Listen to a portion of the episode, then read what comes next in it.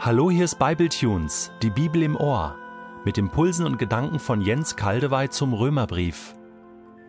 Ich lese aus der neuen Genfer Übersetzung Römer 4, die Verse 17b bis 24a.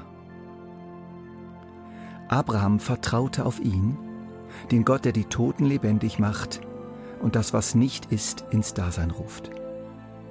Da, wo es nichts zu hoffen gab, gab er die Hoffnung nicht auf, sondern glaubte. Und so wurde er der Vater vieler Völker. Es war im Jahr vorausgesagt worden.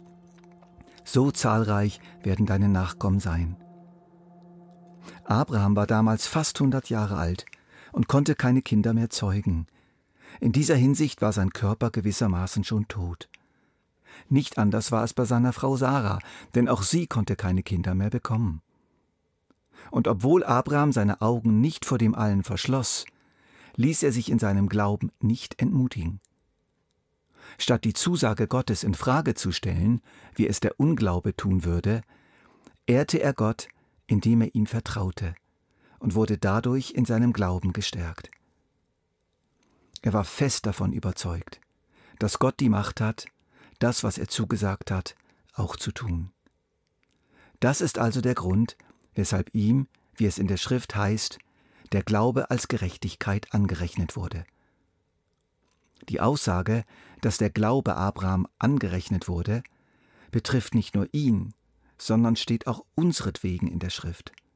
Auch uns wird der Glaube angerechnet werden.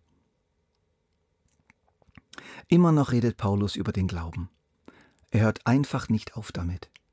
Zu wichtig ist ihm das. Hier passt das Wort einschärfen. Das passt wirklich gut. Paulus schärft uns den Glauben ein, immer wieder und nochmal und nochmal. Er begründet ihn, er erklärt ihn, bis wir es wirklich begreifen, was Glaube ist und wie entscheidend er ist. Was Gott tut, ist seine Sache. Aber wie wir auf Gottes Taten antworten, ist unsere Sache. Der Glaube ist sozusagen die Antwort des menschlichen Herzens auf ein menschlich unmögliches Angebot Gottes. In diesem letzten Teil des großen vierten Kapitels bleibt Paulus beim großen Glaubensvorbild Abraham und erläutert jetzt weniger, dass Abraham geglaubt hat oder woran er geglaubt hat, sondern wie er geglaubt hat. Er geht mit der Lupe an den Glauben Abrahams heran. Wie wie ist denn das mit diesem Glauben? Wie funktioniert denn der ganz genau? Da, wo es nichts zu hoffen gab, gab er die Hoffnung nicht auf. Das ist das Wesen echten Glaubens. Es gibt nichts zu hoffen. Ich gebe aber die Hoffnung nicht auf. Und es gibt wirklich nichts, aber auch gar nichts zu hoffen. Null. Wie sah dieses Nichts bei Abraham aus? Schauen wir uns dieses Nichts doch mal an. Erstens, Abraham war so alt, dass er keine Kinder mehr zeugen konnte. Zweitens, seine Frau Sarah war nie fruchtbar gewesen, hatte noch nie Kinder zeugen können, auch nicht in jungen Jahren. Drittens, jetzt war sie sowieso alt, jenseits der Wechseljahre, es war sowieso alles zu spät. Ein dreifaches Nichts. Nichts, nichts, nichts. Nichts in Abrahams Welt, in seiner Umgebung, in seinen Umständen gab Anlass zur Hoffnung. Das ist das erste Element wahren Glaubens. Es gibt menschlich nichts zu hoffen. Nun kommt das zweite Element wahren Glaubens. Und obwohl Abraham seine Augen nicht vor dem Allen verschloss, Glaube ist sich den menschlichen Tatsachen stellen, sie nicht beschönigen, sich nicht etwas einreden, auf positives Denken nach Norman Vincent Peale verzichten, sich nicht etwas einbilden, es sehen, wie es ist. Dieses zweite Element des Glaubens ist gar nicht selbstverständlich. In der Trauer- und Verlustarbeit ist die Phase der Verleugnung bekannt, man will sich den Fakten nicht stellen, den Verlust nicht anerkennen. Abraham verleugnete die Fakten nicht.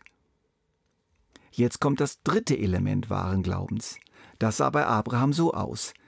Er ließ sich in seinem Glauben nicht entmutigen. Statt die Zusage Gottes in Frage zu stellen, wie es der Unglaube tun würde, ehrte er Gott, indem er ihm vertraute und wurde dadurch in seinem Glauben gestärkt. Er war fest davon überzeugt, dass Gott die Macht hat, das, was er zugesagt hat, auch zu tun. Gottes Wort war für Abraham größer, stärker und gültiger als alle menschlichen Umstände. Warum? Weil Abraham Gott selbst für absolut gut, treu, verlässlich und vertrauenswürdig hielt.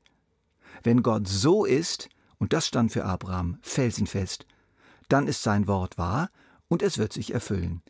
Gegen das Dreifache nichts. Hier, so meine ich, dürfen wir einen Blick tun in das tiefste eigentliche Wesen wahren Glaubens. Das genaue Gegenteil von dem, was uns bei Adam und Eva im Paradies begegnet war. Sie hatten begonnen, Gott zu misstrauen, obwohl um sie herum das sichtbare, fühlbare, von allem Guten überfließende Paradies war. Auf dem Hintergrund dieses überfließenden Alles misstrauten sie Gott. Das war die eigentliche Ursünde. Abraham drehte alles um. Auf dem Hintergrund des dreifachen Nichts vertraute er. Und so begann etwas ganz Neues in der Menschheitsgeschichte. Jetzt noch eine gute Nachricht für uns heute.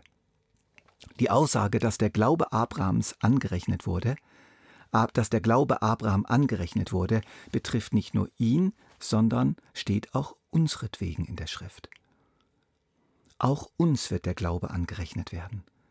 Auch uns. Auch wir haben mit einem vielfältigen Nichts zu kämpfen.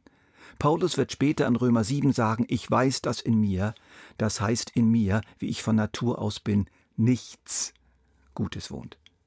Da haben wir auch dieses Nichts. Es ist alles infiziert. Nichts ist wirklich ganz rein. Da kann ich putzen wie verrückt. Es ist nicht möglich, auf einer Leiter in den Himmel zu steigen. Es ist nicht möglich, mit zwei hinkenden Beinen auf den Mount Everest der Herrlichkeit Gottes zu klettern. Es ist nicht möglich, ständig selbstlos, lauter und liebend zu sein. Aber, so hat es Jesus schon gesagt, auf die Frage hin, wer kann dann errettet werden? Bei den Menschen ist es unmöglich. Bei Gott aber sind alle Dinge möglich. Ich schließe diesen Bible Tunes mit zwei Zitaten von Martin Luther, der sich als junger Mensch verzweifelt anstrengte, einen gnädigen Gott zu bekommen und schließlich den Glauben als Schlüssel zur Gnade wiederentdeckte. Er sagt, ich setze mein Vertrauen auf keinen Menschen auf der Erde, auch nicht auf mich selbst, meine Macht, meine Kunst, mein Gut, meine Frömmigkeit oder was ich haben mag, auch auf keine andere Kreatur.